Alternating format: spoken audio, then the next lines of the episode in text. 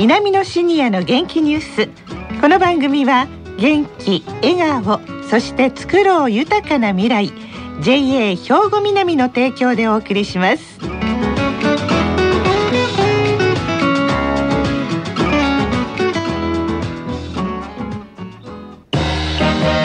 皆様の元気生活を応援する JA 兵庫南。近畿最大級の農産物直売所虹色ファーミン。おすすめは JA 兵庫南エリアの新鮮な地元農産物。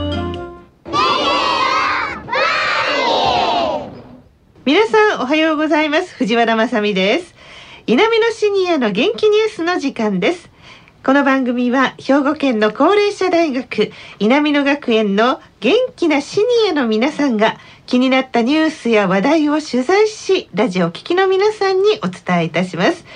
今日は F 班3名の方に来ていただきました。それでは自己紹介からお願いします。おはようございます。信原純子73歳です。吉川千代子73歳です。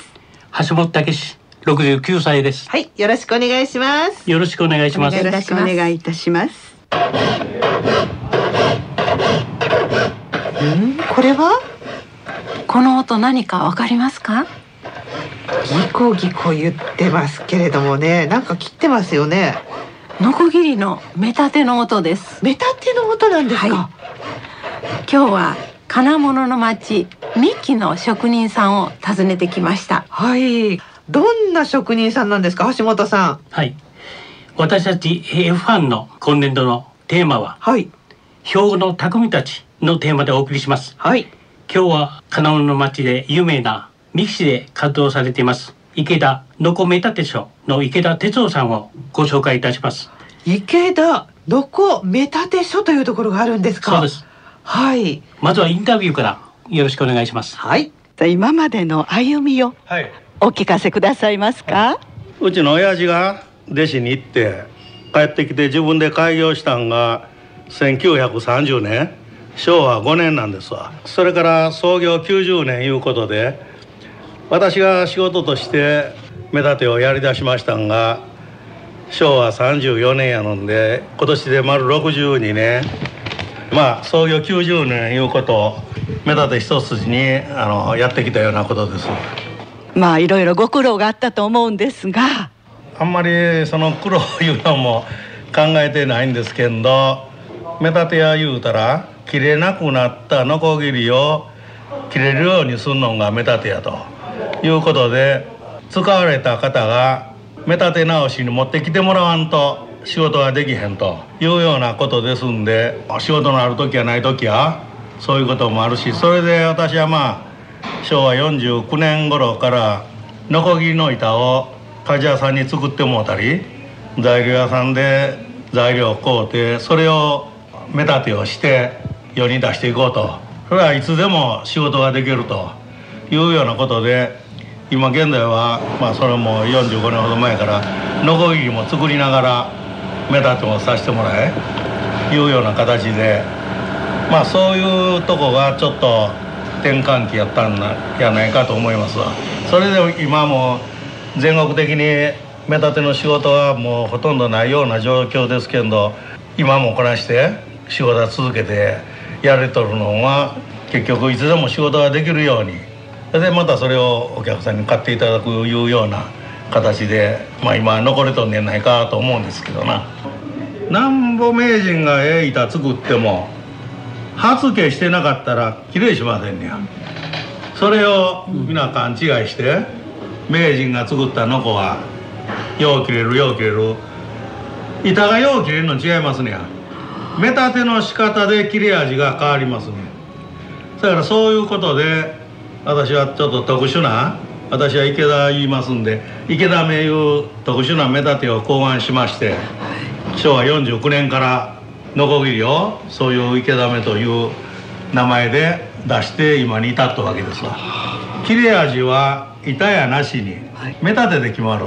職人が目立てをして自分の名前で世に出していこう思ったらやっぱりそれだけ責任のあるよそよりもよう切れるようにせんとやっぱり売れへんわけだよなそやからそういうことで私がそういう残りを出してからだいぶ皆さんの目立てに対するでな認識が変わってきた思いますわ。それで今はほとんどのまあノコギリ屋さんは自分とこで目立てをされとるわけですわ。今この今の世の中になってきたら目立てが減ってきてやっぱり伝統工法お寺神社そういうような建築をするには今出回っとる貝橋式の子だけではやっぱり利かん面があるんですわ。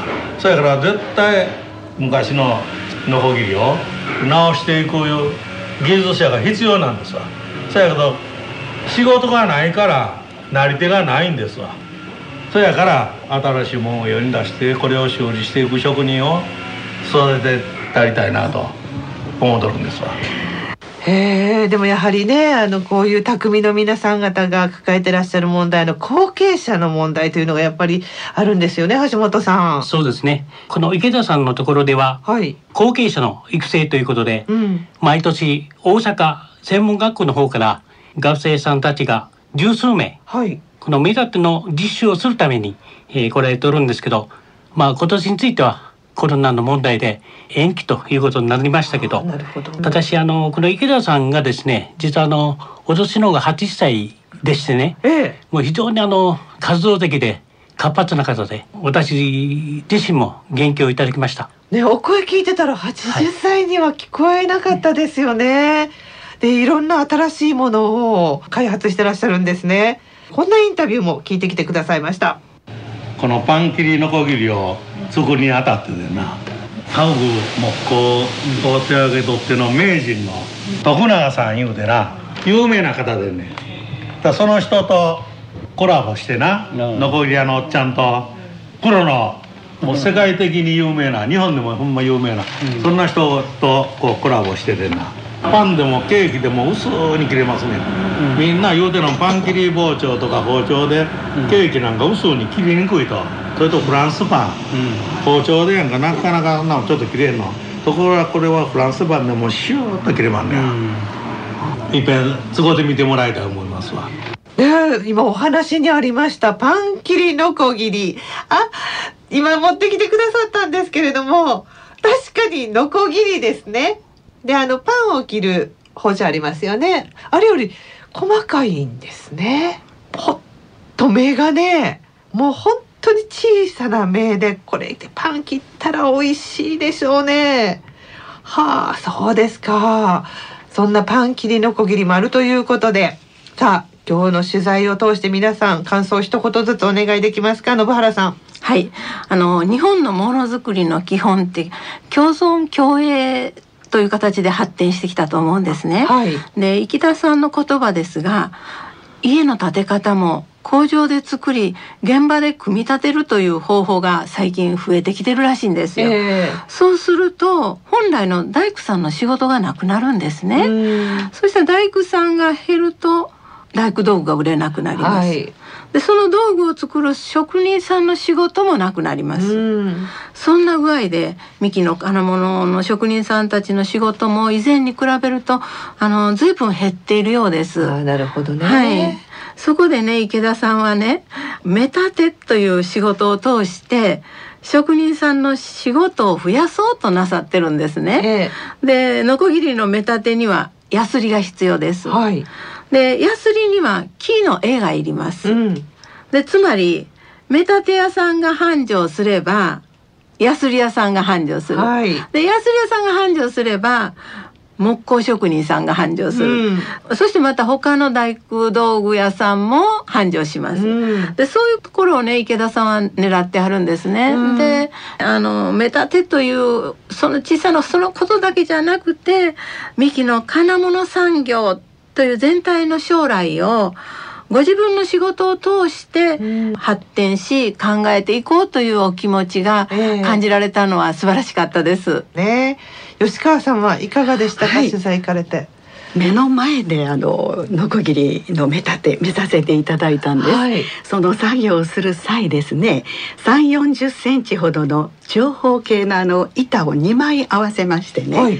その間にノコギリを挟んでその細かな目に一つ一つヤスリを入れて研ぐあの真剣な無心で取り組んでいるあのお姿がとってもあの熱いものを感じました。はい、60年余りの歴史がにじみ出た重みのある道具に見入ってしまったんです。ノコギリを蘇らせる技術すごいですね。先ほどお話がありましたようにノコギリのいい悪いは目立ての腕で決まるんだということ。そのやり方が分かれば 200g ほどのヤスリを持って性別年齢は問いません。関係なくできますよとおっしゃってくださいました。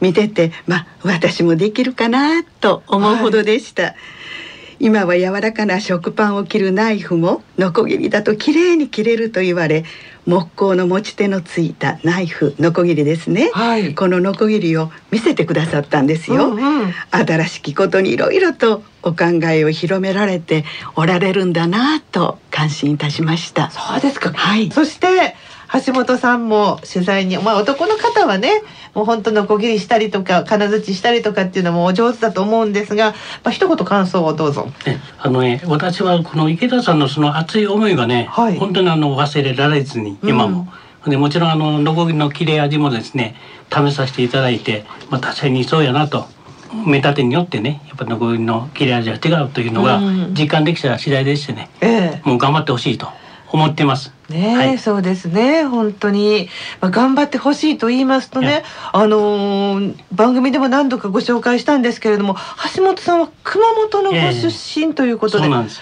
今回のこのええ。豪雨大変ですけれども、いかがでした？そうですね。2週間前になりますかね、はい。ちょうどあの人吉。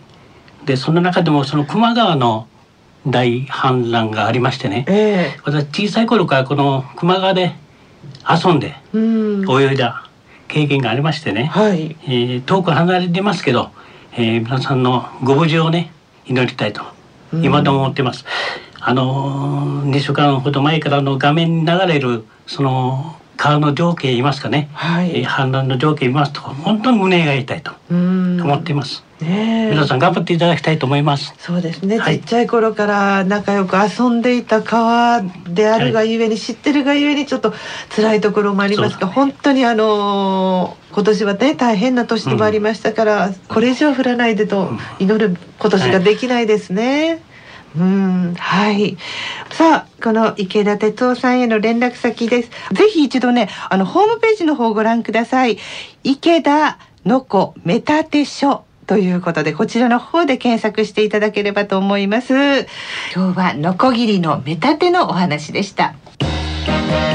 皆様の元気生活を応援する JA 兵庫南。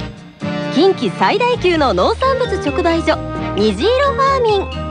おすすめは JA 兵庫南エリアの新鮮な地元農産物。さあ南のシニアの元気ニュースお別れの時間です。この後は兵庫ラジオカレッジの時間です。このままラジオ関西をお聞きください。南のシニアの元気ニュース。この番組は元気笑顔そして作ろう豊かな未来 JA 兵庫南の提供でお送りしました。